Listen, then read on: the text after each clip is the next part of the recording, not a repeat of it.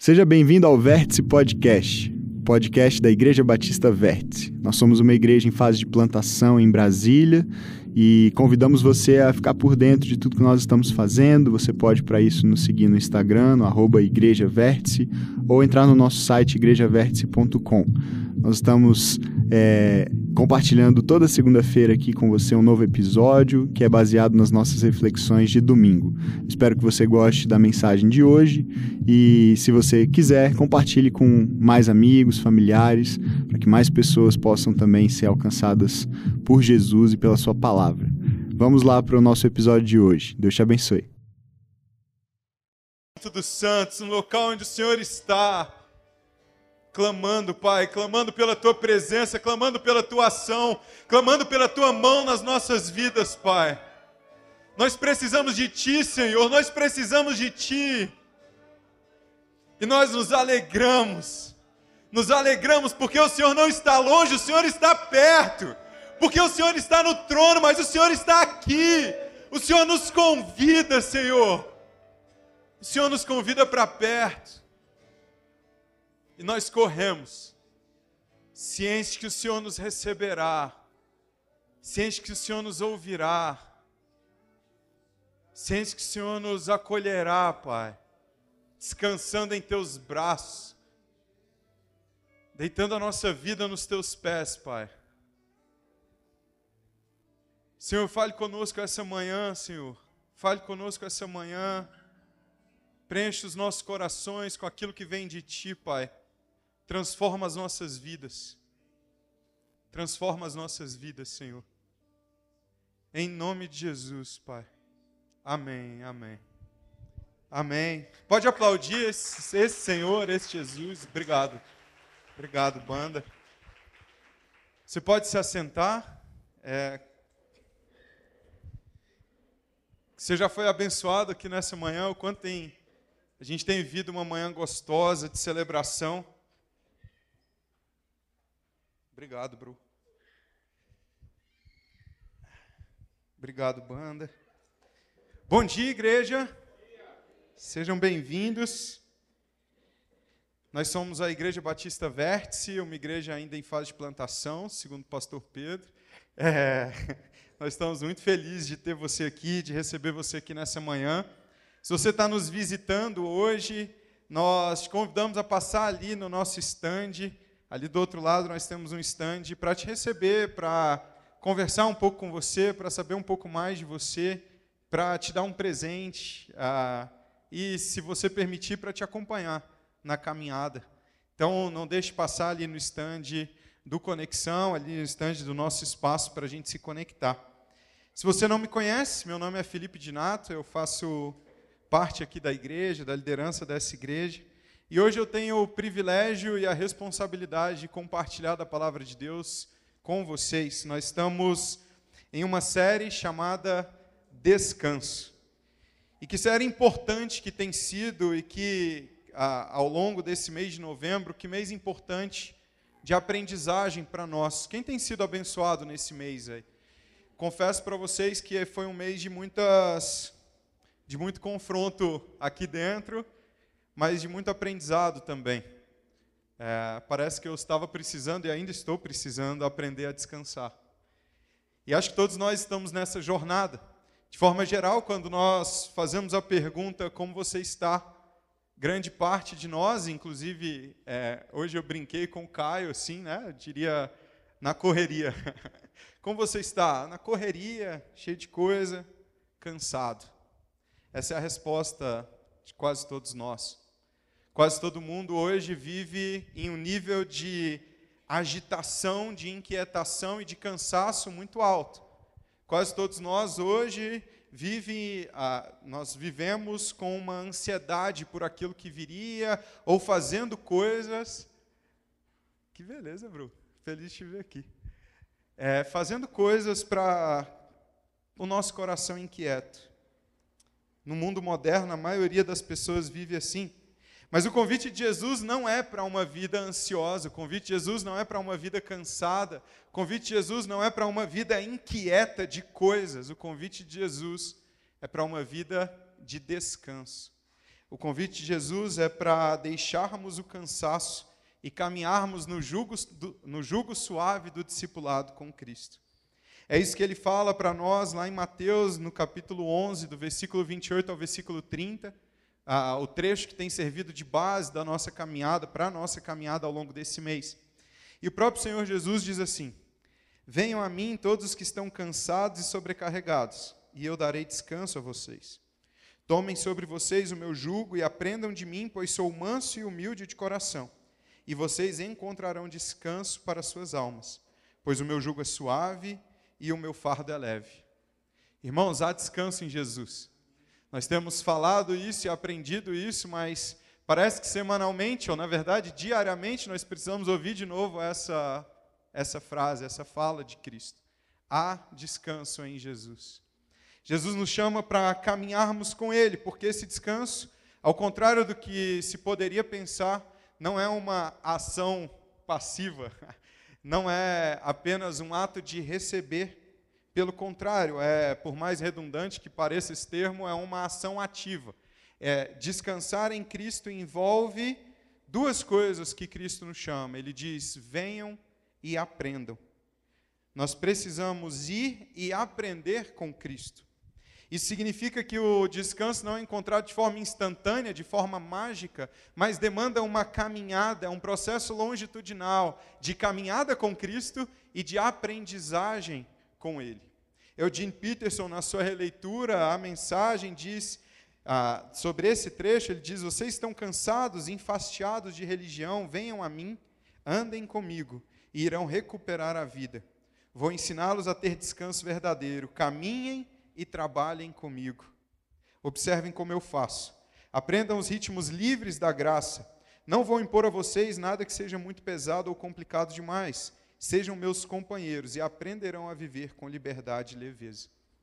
Nós vimos nas últimas três semanas que, então, para viver essa vida proposta por Cristo, uma vida de descanso, nós precisamos adotar uma nova forma de viver. Não essa forma de viver amoldada a esses padrões de correria e de cansaço e de inquietação do mundo, mas nós precisamos adotar um estilo de vida ou adotar uma forma de viver mais próxima da que Cristo vivia, ou semelhante a Ele.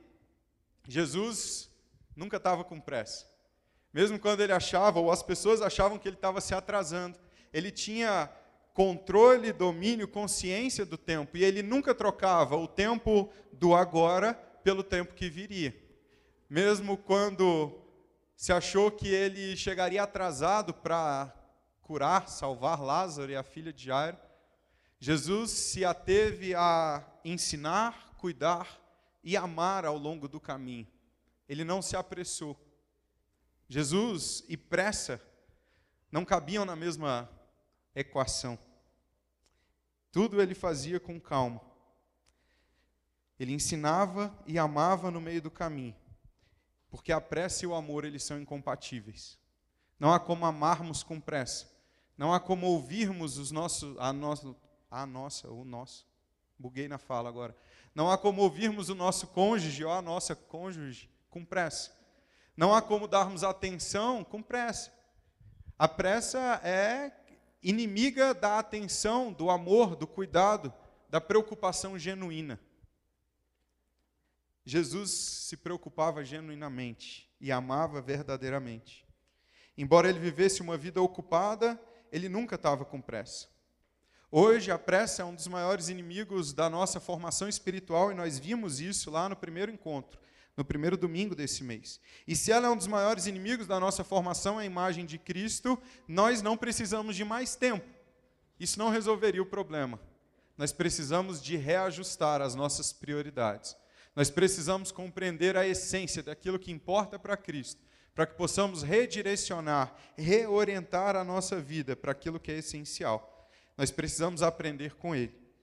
Nós vimos também que para desacelerarmos nós precisamos de prática que nos ajude, práticas que nos ajudem a fazer isso, e que talvez a principal delas, a que tenha mais esse papel, seja a prática do sábado.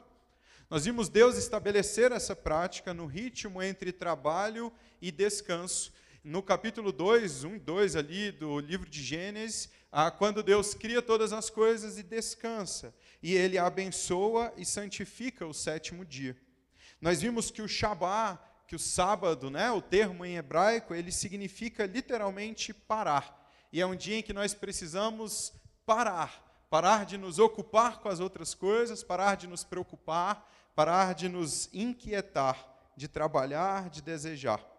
E nós vimos que isso é tão difícil que Deus, depois de estabelecer o descanso sabático lá na criação, estabelece um mandamento. E um mandamento extremamente importante, um mandamento que tinha a ver com o aspecto de quem ele era, com o seu aspecto moral. Está lá nos Dez Mandamentos, acerca de guardar o sábado, de guardar ou de, de descansar. Nós vimos que esse mandamento ele foi estabelecido no Êxodo e depois ele foi repetido lá em Moisés, por Moisés, antes do povo entrar na terra que havia sido prometida para uma nova geração que nascera livre. E vimos que enquanto a primeira motivação para o respeito a esse mandamento era o padrão do próprio Deus de trabalho e de descanso, pois Deus trabalhou e descansou ah, antes de entrar na terra prometida, ali, antes de entrar na terra de Canaã, a promessa ou a motivação para cumprirem esse mandamento era a libertação da escravidão. A libertação da escravidão do Egito. Portanto, deveriam cumprir o sábado porque foram escravos, mas hoje são livres. Logo, respeitar, guardar o sábado é um ato de resistência contra a escravidão que foi vivida, contra a escravidão da pressa dos tempos de hoje, contra a escravidão da inquietação do nosso coração de ter mais e mais e mais. O sábado é um ato de resistência da escravidão, contra a escravidão e também contra a escravização daqueles que estão perto de nós. Nós já fomos libertos das expectativas do império, nós somos parte de um reino diferente, com um rei diferente. Logo, podemos viver uma vida completamente diferente, que encaixa nessa vida o descanso. Em Jesus nós encontramos verdadeiro descanso, nós podemos praticar isso ao pararmos 24 horas em uma semana. E nós, no domingo passado, nós fomos confrontados, mas encorajados também, principalmente encorajados, acredito eu, no domingo passado, a vivermos uma, um dia de deleite, de desfrute daquilo que Deus fez, daquilo que Deus tem feito, de quem Ele é. pastor Pedro pregou no sábado passado e trouxe esperança para os nossos corações, mostrando que o sábado é um dia, pratica, é um dia para praticarmos uma vida ocupada pela alegria. E assim nós chegamos no final desses três domingos, enxergando três movimentos, três ações que compõem um sábado, que compõem o dia do descanso: parar, descansar e nos deleitar, e desfrutar da presença e da ação de Deus. É claro que existe uma tendência no nosso coração, por conta do pecado que está em nós, por conta do pecado que nós enfrentamos diariamente, há a tendência de nós pervertermos todas essas três coisas. Facilmente nós podemos transformar a pausa na preguiça. Facilmente nós podemos transformar o descanso na procrastinação ou em um vício no entretenimento. Facilmente nós podemos transformar o deleite em prazer pessoal. Nós podemos passar o nosso sábado e o nosso domingo maratonando uma série, ou enchendo de atividades, ou buscando prazer e mais prazer. Algumas dessas coisas não são ruins em si, a grande questão é que essas coisas não trazem descanso.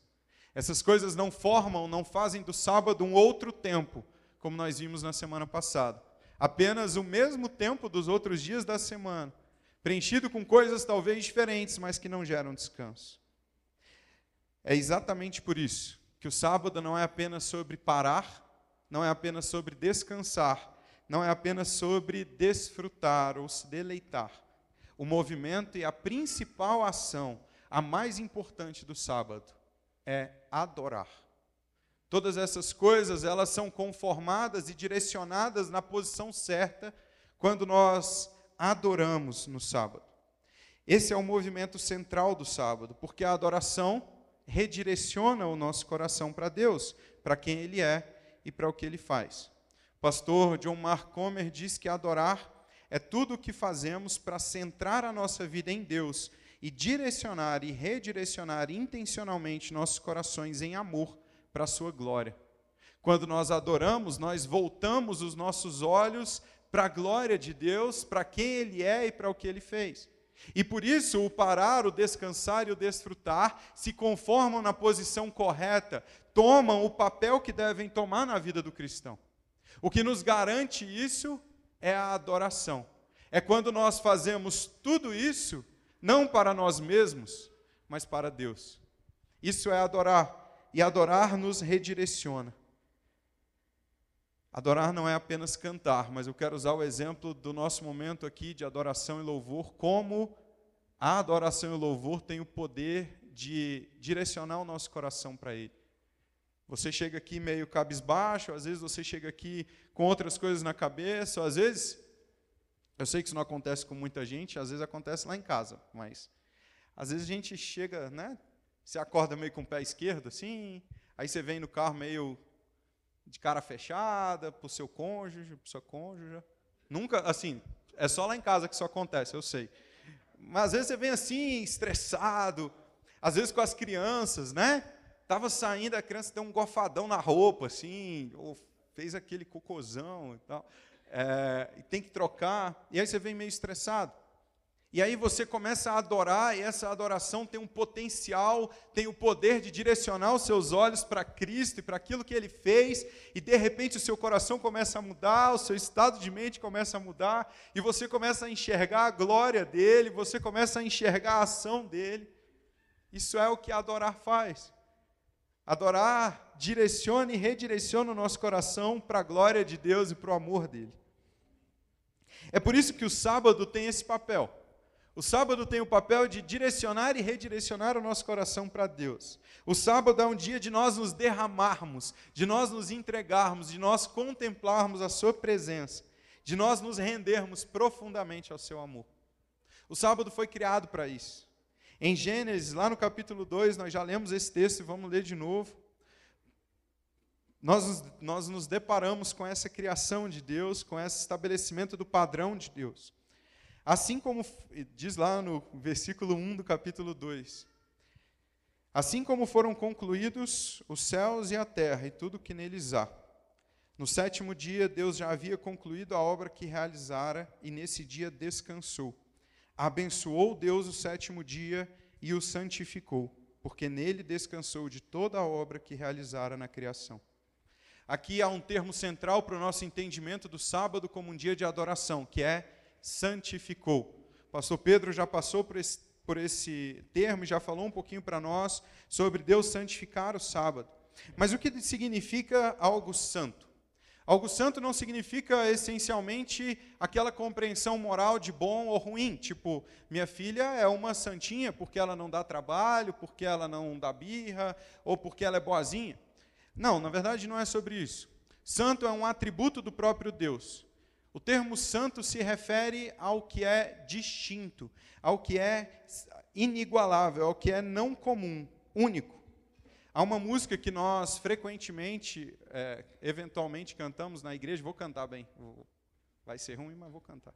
Há uma música que nós frequentemente ou eventualmente cantamos na igreja, que define bem o termo ah, santo. Não vou não, porque eu quero que vocês fiquem aqui até o final. Mas é uma música que diz: Santo és incom... Me ajuda aí, gente. És incom... És inigualável. Chega, obrigado, muito bom, muito bom. É, santo, és incomparável, és inigualável. Esse é o conceito de santo. Mas teologicamente, santo ainda tem um outro significado, que é separado para.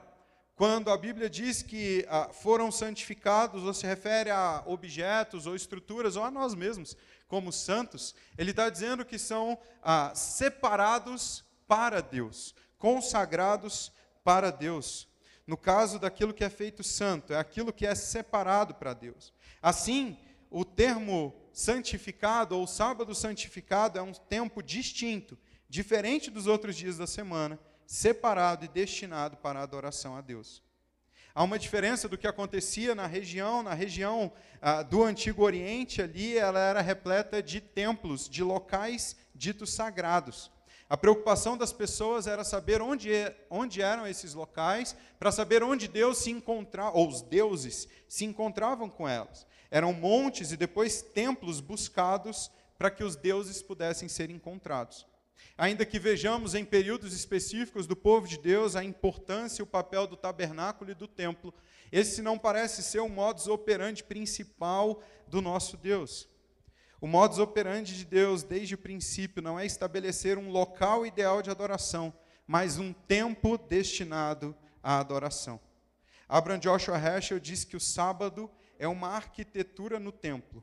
Os sábados são as nossas grandes catedrais. Nós não temos agora um local para ir adorar, mas nós temos um tempo para adorar.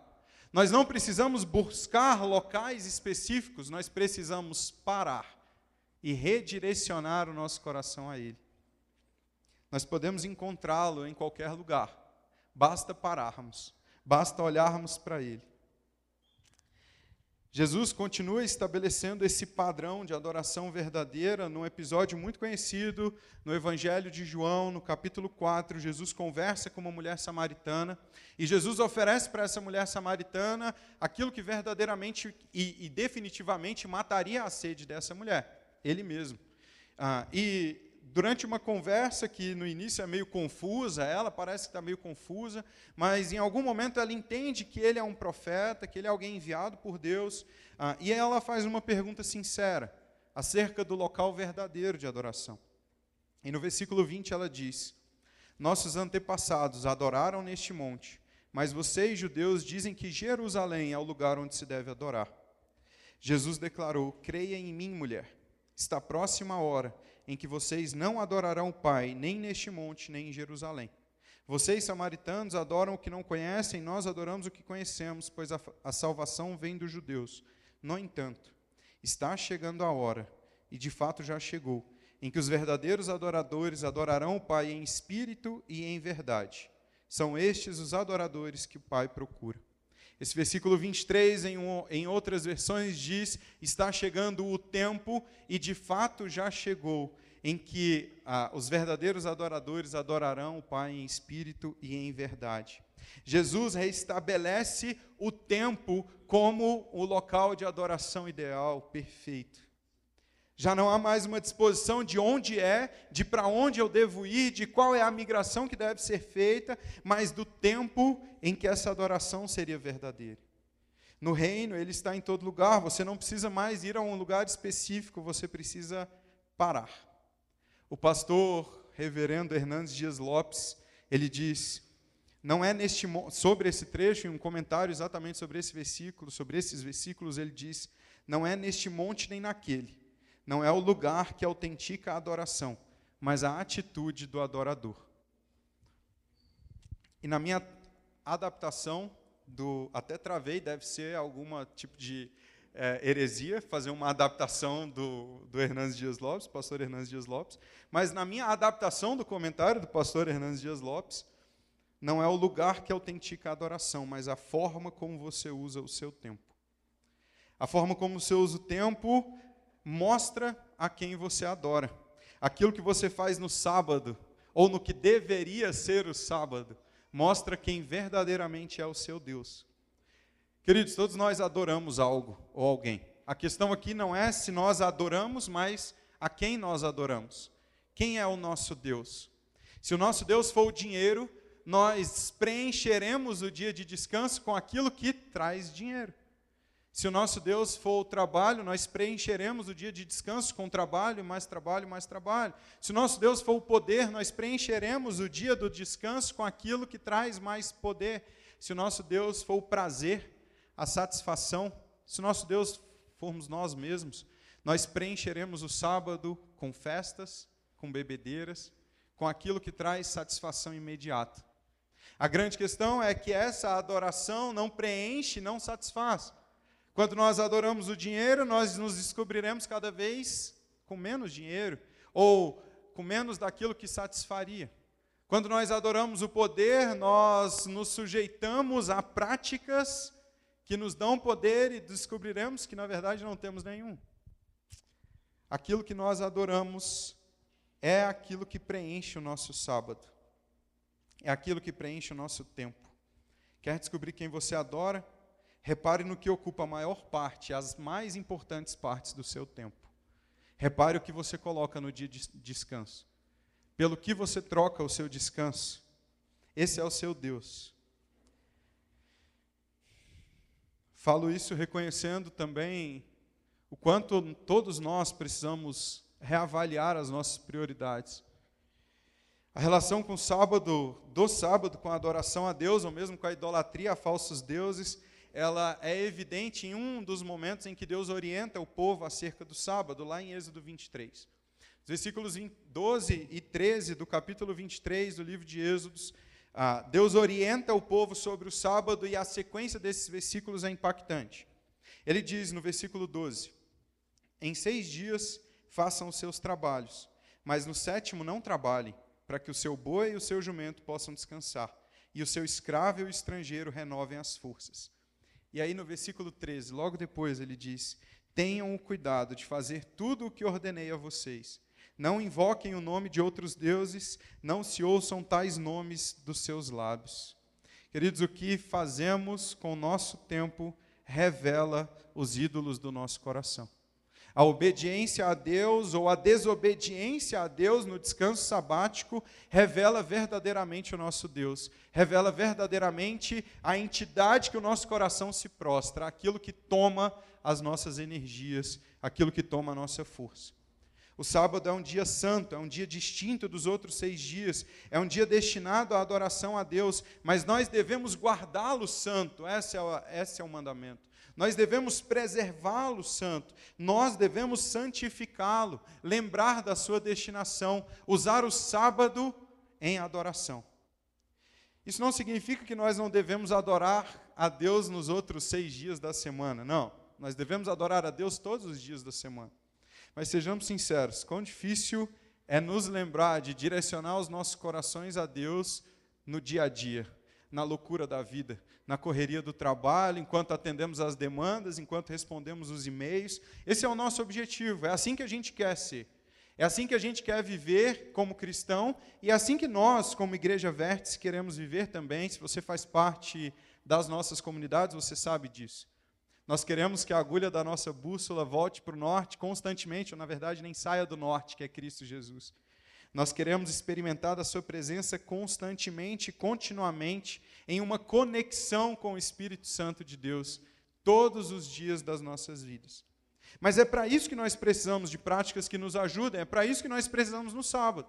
O sábado é um esforço intencional de abrir mão de todas as outras coisas para reconhecer a obra, o poder e a glória de Deus, para reconhecer o que ele tem feito. E por isso, sábado é um dia de adoração. E por isso, o sábado não é apenas sobre um dia, mas é sobre uma vida de adoração. O sábado molda a nossa vida. O sábado é um dia de adoração, o pastor John Mark Comer também diz isso. O sábado é um dia de adoração no qual cultivamos e aprendemos uma adoração verdadeira, para e em todos os dias das nossas vidas. É no sábado que nós cultivamos a adoração que faremos na segunda. E eu estou falando sábado aqui, entendo sábado como um dia de descanso. Para a maioria de nós, o sábado é o domingo, né? Então, no dia de descanso, nós moldamos o nosso coração para adorar a Deus ao longo de toda a semana. O sábado é um dia de adoração, porque reconhecemos quem nós somos e quem Ele é. Quão importante é reconhecer quem nós somos para que nós possamos experimentar o sábado. O mundo diz assim para você: você pode ser o que você quiser, você pode fazer tudo, você é bom, basta acreditar, basta mudar o seu mindset. Você pode alcançar tudo que você acredita. A gente vê campanhas publicitárias, just do it, daquele tracinho assim, né? Ah, apenas faça, você pode. E se a gente olha para o concorrente dos três tracinhos, a gente lê, lê lá. E você vê nos telões lá, se você está assistindo a Copa, Impossible is nothing. Deixa eu contar uma coisa para vocês, isso é mentira. Você é limitado. Nós somos limitados. Acreditar nisso nos faz escravos de uma tentativa de sermos cada vez mais capazes de fazer algo que, na verdade, nós não somos. Isso não significa que Deus não nos capacita, isso não significa que nós não temos coisas a fazer, mas eu quero te dizer, você é limitado. A sua vida é limitada, eu, a minha também. Os nossos esforços são limitados, a nossa energia é limitada, as nossas intenções, até mesmo a nossa motivação é limitada. Quem já amanheceu um dia determinado, ou quem começou uma semana determinada a fazer dieta e praticar atividade física e terminou a semana na pizzaria? É, nossos esforços são limitados. Não, melhor pular, né, Dilson? Vamos pular disso aí. Como o pastor Pedro nos mostrou há dois domingos, o autor de Eclesiastes nos revela que tudo é vapor, né? tudo é vaidade. Tiago, nesse mesmo sentido, diz lá no capítulo 4, no versículo 13: Ouçam agora, vocês que dizem hoje ou amanhã, iremos para esta ou aquela cidade, passaremos um ano ali, faremos negócios e ganharemos dinheiro. Vocês nem sabem o que acontecerá amanhã, que é a sua vida. Vocês são como a neblina, que aparece por um pouco de tempo e depois se dissipa. Em vez disso, deveriam dizer: se o Senhor quiser, viveremos e faremos isto ou aquilo. Reconhecer isso nos ajuda a adorá-lo no sábado, porque nos revela completamente dependentes. O sábado é um atestado de dependência do Senhor e é por isso que nos faz adorá-lo. O sábado é um atestado de, olha, realmente eu não posso tudo, e eu descanso, porque enquanto eu descanso, o Senhor está fazendo. No sábado nós reconhecemos as nossas limitações e nós o adoramos, e nós adoramos aquele que é poderoso para fazer, para suprir as nossas limitações. Isso não significa que o sábado é uma espécie de resignação. Por exemplo, ah, eu sou limitado mesmo, então eu vou ficar aqui parado, quieto e Deus vai fazer. Não é aquela espécie de oração que nós fazemos quando a gente diz assim: já não há mais nada que eu possa fazer, agora é com Deus. Não, não é isso. O sábado não é uma resignação. O sábado é uma compreensão da nossa dependência em tudo aquilo que nós podemos fazer. Porque há muito que nós podemos fazer. Porque, a despeito da nossa limitação, nós podemos fazer muita coisa e devemos fazer muita coisa. O sábado não é um ato de desistência. Pelo contrário, é um ato de participação. Nós dizemos, Senhor, há tanto que podemos e precisamos fazer, mas nós precisamos de Ti. Senhor, há tanto que nós podemos e precisamos fazer, mas nós somos limitados e dependemos do Teu poder. Senhor, há tanto que precisamos fazer, mas nós precisamos do Senhor. As fraquezas nos fazem adorar a Deus porque demonstram a suficiência da graça dele, As, o reconhecimento das fraquezas. O reconhecimento da nossa fraqueza nos dá acesso à compreensão do poder dele atuando em nós. É isso que Paulo fala lá no capítulo 12 de 2 Coríntios, quando ele clama a Deus para livrá-lo do espinho na carne, do que gerava dor, do que gerava é, incômodo, e ele clama a Deus três vezes, e Deus diz assim: é, Não, não, porque o meu poder se aperfeiçoa na sua fraqueza. O sábado é um dia de reconhecermos a nossa fraqueza e de experimentarmos o poder de Deus agindo para sobrepor a essas fraquezas e para agir verdadeiramente, nos demonstrando que a graça de Deus basta, que ela é suficiente, demonstrando a disponibilidade da graça e do poder de Deus que se aperfeiçoa em nós, na nossa fraqueza. Reconhecer as nossas limitações nos fazem reconhecer o seu poder. Há um episódio que nós já vimos aqui em um outro momento do ano, que é o episódio chamado da pesca maravilhosa. Pedro e os seus amigos vão pescar e voltam sem nada nas redes. Os pescadores conscientes, hábeis, capazes, voltam sem nada. E quando chegam na praia, Jesus estava lá e fala assim: lança a rede lá do outro lado. E num ato de reconhecimento de quem ele era e de quem Deus era, Pedro fala assim: Senhor, nós pescamos, mestre, esforçamos-nos a noite inteira e não pegamos nada, mas porque és tu quem estás dizendo, vou lançar as redes. Quando o fizeram, pegaram tal quantidade de peixes que as redes começaram a rasgar-se. Então fizeram sinais a seus companheiros no outro barco para que viessem ajudá-los, e eles vieram e encheram ambos os barcos, ao ponto de começarem a afundar. Atenção no versículo 8. Quando Simão Pedro viu isso, prostrou-se aos pés de Jesus e disse: Afasta-te de mim, Senhor, porque sou um homem pecador. A nossa ação no sábado é uma ação de reconhecer a nossa incapacidade, mas é uma ação de reconhecer a suficiência da graça e do poder de Deus diante da nossa incapacidade. E quando nós reconhecemos isso, e quando nós nos deparamos com isso, como Pedro, a nossa ação é de nos jogar ao pé, aos pés de Cristo, é de adorá-lo, é de reconhecê-lo. É por isso que o sábado não é apenas um ato de reconhecimento de quem nós somos, mas é um ato de reconhecimento de quem Deus é e do que ele faz. E por isso, um dia de adoração. Desde o princípio, o sábado foi uma lembrança para o povo da aliança de Deus com esse povo. No versículo 13 do capítulo 31 do livro de Êxodo, Deus diz: Diga aos israelitas que guardem os meus sábados. Isso será um sinal entre mim e vocês, geração após geração a fim de que saibam que eu sou o Senhor que os santifica. Às vezes a gente olha, eu não sei vocês, é, é, eu fui criado na igreja católica e eu fiz uma coisa que se chamava catequese lá. E lá a gente aprende sobre os dez mandamentos, sobre as coisas lá. Não, não que eu tenha aprendido, é, mas me foi ensinado. e eu olhava para esse mandamento e pensava, nossa, que chato. Talvez você pense assim hoje, que saco. Estou aqui trabalhando para conquistar minha casa própria, estou aqui trabalhando e estão falando sobre descanso, sobre parar no sábado. Mas olha o que Deus disse. O sábado é um sinal da aliança de Deus. O sábado é um sinal do compromisso de Deus com o seu povo. Ele diz: o sábado será um sinal perpétuo de mim com vocês. O sábado é um dia de descanso porque nos lembra que Deus garantiu que, nos, que cuidaria de nós. O sábado é um dia de descanso, pois lembra o povo que Deus é fiel à sua aliança, que Deus é fiel ao seu compromisso, que Deus é fiel.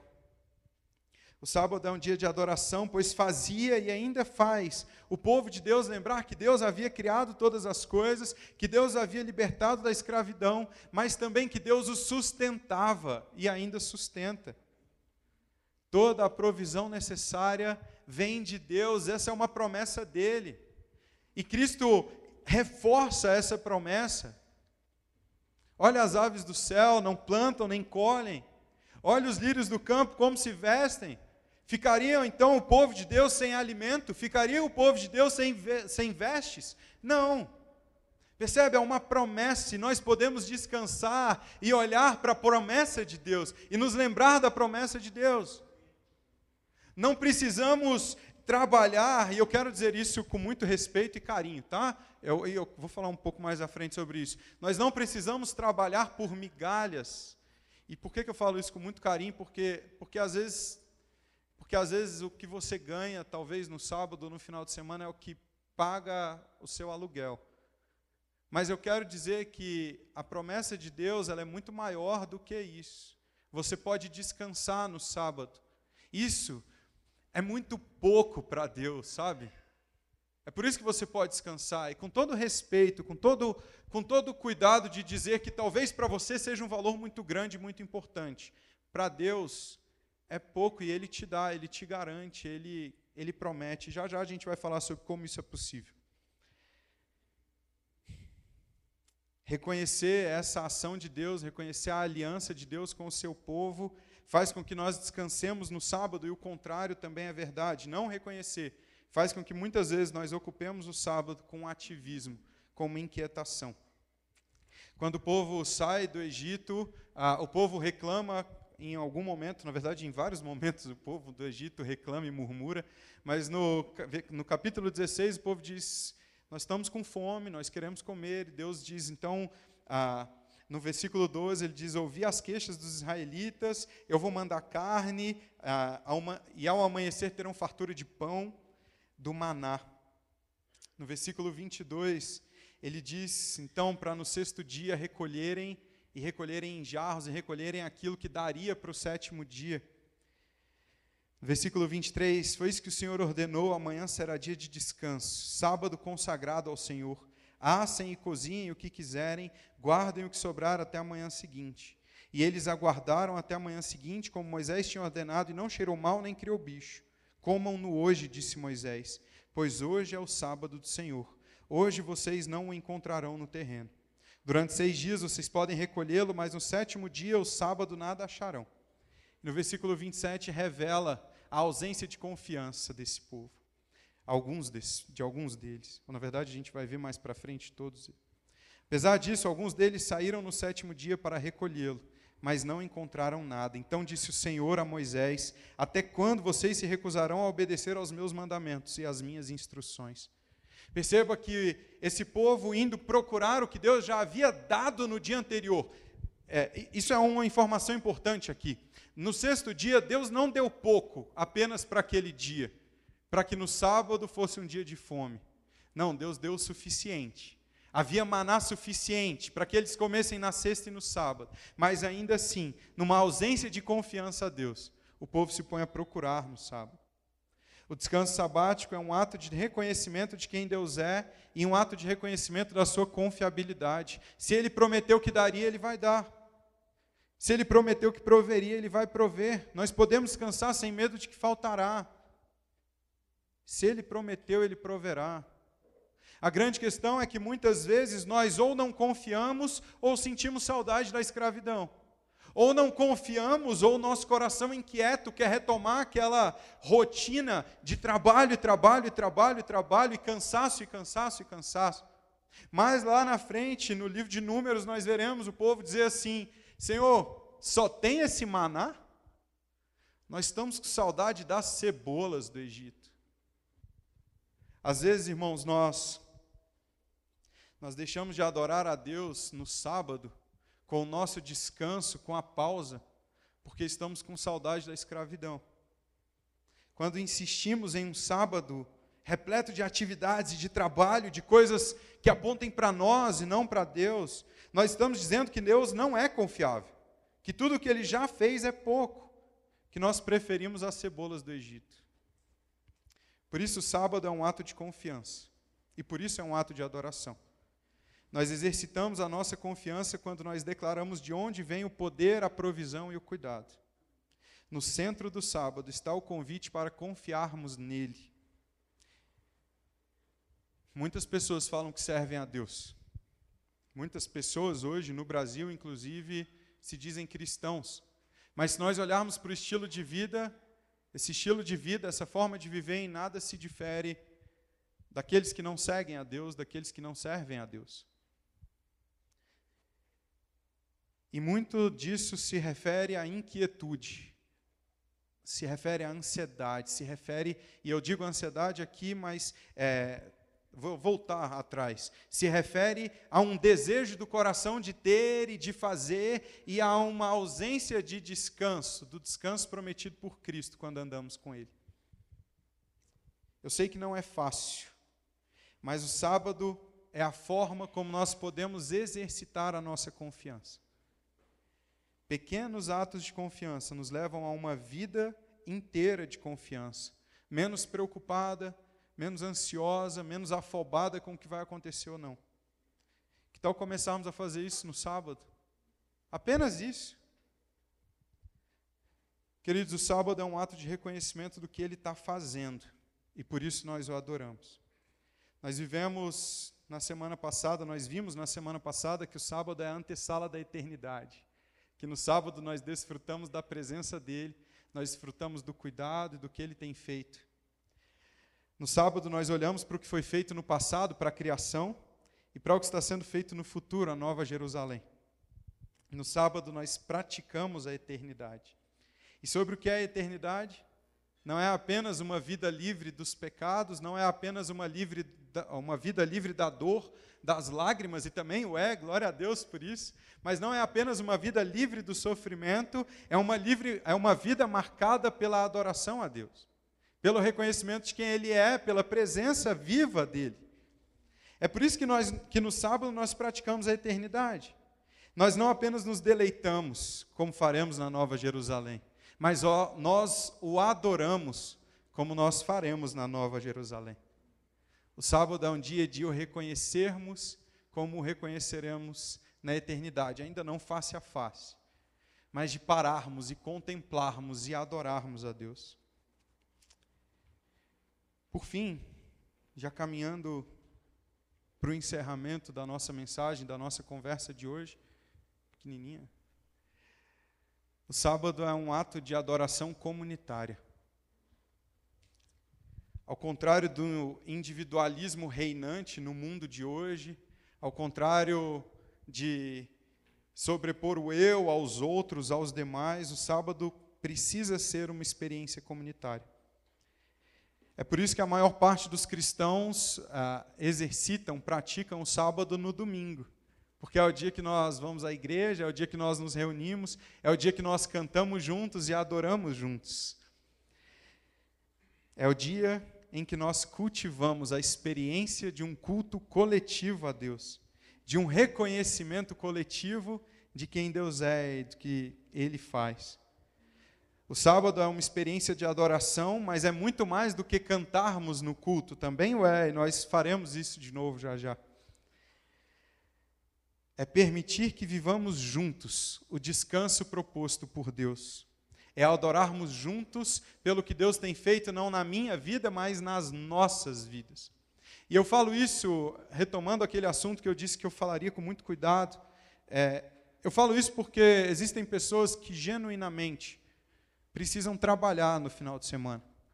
Existem pessoas que genuinamente precisam daquele dinheiro, daquele recurso do final de semana, talvez para pagar as contas da, da casa, talvez para pagar a escola das crianças, talvez para pagar o aluguel, talvez, talvez sejam pais, que estão numa fase de vida com crianças pequenas e, na verdade, é um trabalho ininterrupto, 24 por 7, de criação e cuidado dos filhos. Talvez existam pessoas que precisam trabalhar em três empregos. Talvez existam pessoas que precisem, talvez não, talvez não, existem pessoas que precisam do bico do final de semana, do bico do sábado, para conseguir pagar a conta de luz para que a renda esteja completa no final do mês. Talvez esse trabalho ininterrupto não seja uma escolha, talvez seja uma imposição da condição. Se essa for a sua condição, eu quero dizer que com certeza há algo sim que você pode fazer, que a gente pode ajustar para que você possa experimentar melhor o sábado. Há alguma coisinha aqui ou uma coisinha ali, ou, ou eventualmente há mesmo um processo de exercitar confiança em Deus que Ele faria, que Ele fará. Mas eu quero dizer isso para nós como igreja. O sábado precisa ser um ato de adoração comunitário. E quando eu desfruto do meu sábado, mas o irmão que está sentado na minha cadeira do lado não tem condição de desfrutar, isso não é um problema apenas dele, isso é um problema meu. Nós precisamos, como igreja, como comunidade, como irmãos, permitir que todos nós vivamos o descanso. Permitir que todos nós adoremos a Deus no sábado. Porque Deus salva para si um povo, Deus estabelece para si o corpo de Cristo. E da mesma forma que na ceia, se uns comem e outros não, ali há uma profanação do corpo, há uma profanação e uma negação de quem Deus é. Da mesma forma, se nós dividirmos a condição de experimentar o descanso entre aqueles que podem, por uma condição favorável, por trabalho mesmo, pelo que construiu na vida, e aqueles que não podem, por uma imposição também de trabalho, do que construiu na vida, ou por não ter condições de fazer isso, nós também estamos profanando o corpo. É por isso que, como igreja, nós precisamos dar condição para que todos nós vivamos o sábado. Nessa semana eu vivi algo que me impactou. Eu tinha um almoço marcado com um amigo no, na segunda-feira para a gente conversar sobre, sobre algumas coisas da vida e também sobre algumas coisas da igreja. E esse amigo, o doutor Lucas, que está ali, ele me levou para almoçar. E a gente tinha um almoço, era para ser um almoço regular, normal, come todo dia. Mas na manhã de segunda eu descobri que era o Lucas, na verdade, estava me levando para almoçar. E ele me levou para almoçar num lugar que eu não almoçaria numa segunda-feira, que dependendo do mês eu também não jantaria num sábado à noite. e ele pagou o almoço e falou, bro, algo nesse sentido. Falou, bro, isso aqui é para você lembrar que você não está só nessa fase de vida. Isso é para você lembrar que a gente está junto, algo nesse sentido. E aquilo foi tão impactante para mim, aquilo me emocionou tanto, porque aquilo é, aquilo é a demonstração de alguém que entendeu que o descanso é coletivo, é comunitário, que o descanso precisa ser repartido. Foi uma experiência tão marcante, tão impactante, mas essa precisa ser a nossa forma de vida. Na declaração ah, que nós fizemos aqui, que nós lemos juntos, na nossa declaração de generosidade, nós dizemos que nós decidimos, decidimos ser generosos até que não haja nenhum necessitado entre nós. E às vezes nós olhamos para a necessidade financeira, mas talvez seja uma necessidade de descanso, seja uma necessidade de refrigério, seja uma necessidade de renovo, seja uma necessidade de três, quatro horas de sono, de um tempo, talvez. E é nosso papel como comunidade permitirmos que isso aconteça, que isso se dê. Talvez seja levando uma pessoa cansada para almoçar, talvez seja para aqueles que não podem deixar de trabalhar, porque precisam pagar o aluguel, precisam pagar a conta de luz, talvez seja ofertando na vida dessa pessoa para que ela possa ter um momento de descanso. Talvez seja se oferecendo, eu não falo isso em benefício próprio, lá em casa ainda está mais tranquilo, mas talvez seja se oferecendo para cuidar das crianças, para que o pai e a mãe possam ter um momento de descanso, num dia à noite, enquanto as crianças dormem. O sábado precisa ser um ato de adoração comunitária, porque Deus é mais adorado quando nós o adoramos juntos. Porque Deus é mais adorado, mais adorado quando nós fazemos isso como comunidade, como nós fazemos isso como corpo. No estabelecimento do sábado, esse estabelecimento do sábado, mais para frente no livro de Êxodo, é junto com as festas comunitárias, com as festas de adoração e de celebração. É por isso que nas nossas canções, as canções cantadas são canções que nós conseguimos cantar como um todo. É por isso que as canções são, canta são canções fáceis. Mesmo, por exemplo, para mim, que sou um asno cantando.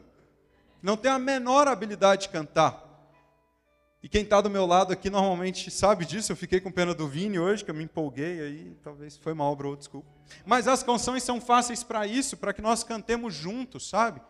Para que nós adoremos a Deus juntos. Porque o sábado é para isso. Porque o sábado torna-se efetivo quando nós adoramos a Deus e direcionamos o nosso parar, descansar e deleitar para Ele, porque Ele é o Senhor do sábado.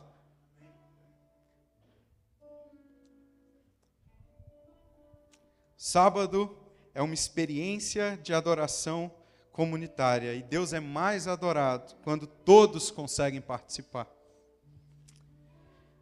Quero terminar e nós é, Viveremos algumas, alguns momentos ainda até o final da celebração. Mas eu quero terminar te convidando a fazer um exame do seu tempo, da forma como você tem usado o seu tempo no sábado. Nós estamos concluindo a série sobre descanso. E o meu convite para você é para olhar e analisar a forma como você tem descansado no Senhor. Porque muitos de nós olhamos para o que Deus faz diz: meu descanso é Cristo, mas nós não conseguimos exercitar o descanso em um dia da nossa semana. Será que é mesmo Cristo? Olhe para o seu dia, olhe para a sua semana. O seu dia, a sua semana, o seu dia de descanso tem direcionado o seu coração para Deus? Ou ele tem sido repleto de entretenimento e de atividades que voltam seus olhos apenas para você mesmo? A forma como você usa o seu tempo tem revelado quem você adora? Nós vamos, nesse momento, exercitar mais uma vez a adoração coletiva. Nós vamos cantar juntos uma canção, reconhecendo quem Deus é e o que Ele tem feito nas nossas vidas. E nós cantaremos, e enquanto cantamos, ou antes de cantarmos, nesse momento agora, eu quero te convidar a examinar e a reconhecer quem Deus é, a reconhecer a sua incapacidade, a sua limitação, mas a reconhecer o que Deus tem feito na sua vida, o que Ele fez essa semana. Nós vamos adorar juntos porque nós estamos em um sábado. Nós estamos, para muitos de nós, hoje é o dia de descanso. que esse dia seja vivido em comunidade, em adoração comunitária. E nós cantaremos juntos, depois de cantarmos juntos, nós eu voltarei, a gente vai orar, vai conversar sobre as práticas da semana. Mas esse é um momento para nós exercitarmos isso. Eu nem vou pedir para você fechar os olhos, não. Quero que você fique de olhos abertos enquanto nós cantamos. Eu quero que você olhe para os lados e se perceba adorando junto com o seu irmão que está do seu lado. Se perceba em um só coração, em um só espírito, olhando para Deus, redirecionando o seu coração a Deus e adorando quem Ele é. Vamos ficar de pé. Que maravilhoso é ter o nosso coração redirecionado para Deus. É, sábado serve para isso, irmãos. Redirecionar o nosso coração a Deus e nos fazer experimentar descanso. Mas eu quero primeiro primeiro primeiro trecho que nós lemos hoje para encerrar. Jesus diz: Venham a mim todos os que todos os que estão cansados e sobrecarregados. Talvez a sua condição hoje seja uma condição de cansado e sobrecarregado. Talvez você reconheça na sua vida um excesso, uma fadiga, uma exaustão tão grande. E por mais que você tente descansar nas coisas que são oferecidas como descanso, a sensação é de que esse descanso que parece acontecer, na verdade, tem te tirado a sua vida. Você termina a semana mais cansado do que você começou, você termina o dia mais cansado, ou você acorda mais cansado do que você foi dormir. Quero repetir o convite de Cristo Jesus. Venham a mim todos os que estão cansados e sobrecarregados, e eu darei descanso a vocês. Em Cristo Jesus, nós experimentamos descanso. É um processo de aprendizagem, sim, é uma caminhada, sim, mas é uma ida a Ele, é nele. Não há descanso em uma caminhada longe dele, é uma caminhada com Ele. Então, o meu convite para você nesse momento é: se você reconhece na sua vida uma vida exausta, vá a Cristo, irmão. Venha a Cristo. Há descanso em Cristo Jesus e você pode desfrutar desse descanso.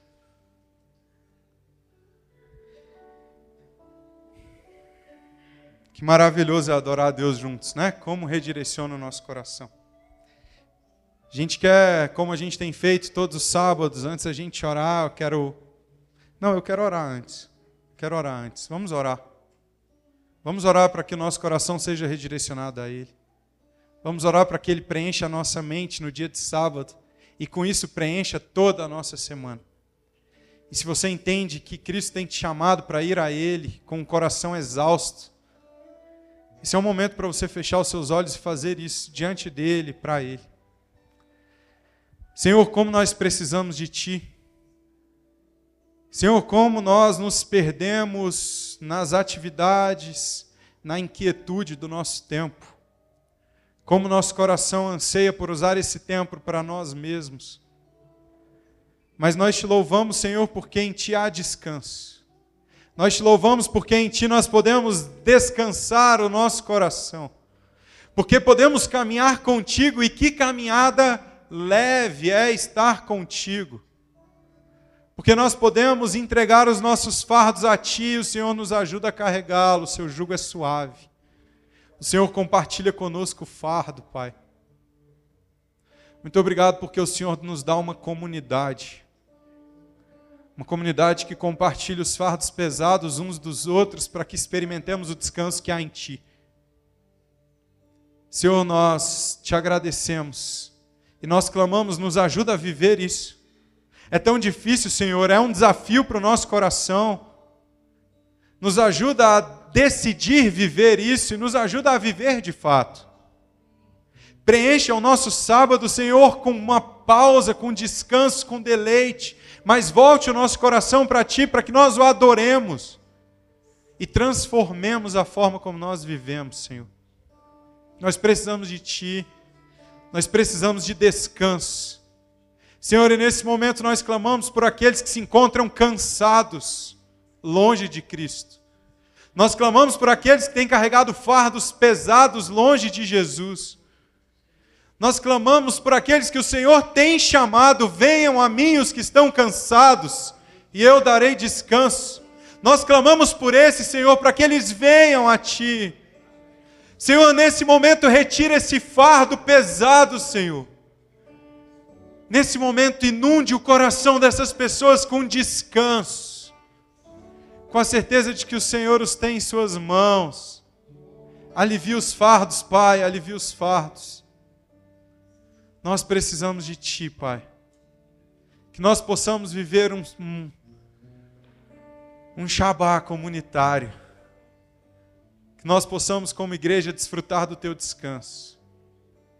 E te adorar como um dia faremos por toda a eternidade. Nós aguardamos a Tua vinda, Senhor. Mas até o Senhor voltar, te adoraremos. Até o Senhor voltar, descansaremos em Ti, Pai. Ó Senhor, nós te amamos em nome de Jesus. Em nome de Jesus. Amém. Amém. Irmãos, toda semana, se você quiser sentar de novo, ficar de pé, você pode ficar à vontade. Acho que sentar é melhor, né? Toda semana nós temos passados por práticas para nós exercitarmos no nosso sábado. Alguém? Não, vou pular essa pergunta. É, nós temos passado por práticas para exercitar no nosso sábado. E nós queremos propor duas práticas para vocês. Primeiro, a prática do nível básico, que eu particularmente não acho tão básico assim, mas é o nível inicial, o nível básico, é a caixa do sábado. A caixa do sábado é uma caixa grande que você vai arrumar e vai no início do sábado, depois de escolher essa caixa bem grande, você vai colocar nessa caixa tudo o que te atrapalha a desfrutar e adorar a Deus. Talvez seja o seu celular, talvez seja o seu computador, talvez sejam, ah, enfim, as coisas que ocupam a sua mente, te atrapalham de deleitar-se no Senhor. Você vai colocar isso dentro dessa caixa. Você também vai colocar dentro dessa caixa um papel escrito com as suas emoções que tomaram conta do seu coração ao longo da semana. Talvez uma inquietação, uma preocupação com o dinheiro, talvez uma preocupação ah, em relação a outras coisas. E você vai escrever e colocar isso também dentro dessa caixa. Você vai fazer uma breve oração, entregando tudo que tem nessa caixa a Deus, falando: Deus, está aqui. Hoje é um dia para ti. Hoje é um dia que essas coisas não me afastarão de ti. E você viverá um sábado afastado delas. Você guardará essa caixa em cima do seu guarda-roupa, isso é coisa de vó, né? Guardará essa caixa em algum local que você não vai mexer você vai desfrutar de um sábado de deleite e adoração a Deus, longe dessas coisas. Esse é o nível básico, fácil, né? Se você achou que é fácil, foi ideia do pastor Pedro. É... Segundo lugar, para o nível avançado, você que já está mais hábil nessas práticas. Oi, minha filha, o papai está acabando, eu prometo. Já vamos. É... Leandro está fazendo o que muita gente queria fazer, né? Pai, vamos? no nível avançado ao longo do sábado, ao longo de hoje, ao longo desse sábado, a gente já começou, mas talvez do próximo, né? Você vai desenvolver três momentos no seu sábado. Você vai começar o seu sábado com uma oração de gratidão a Deus, reconhecendo o que Ele fez ao longo de você na semana. As bênçãos, e deixa eu falar uma coisa: Deus tem feito.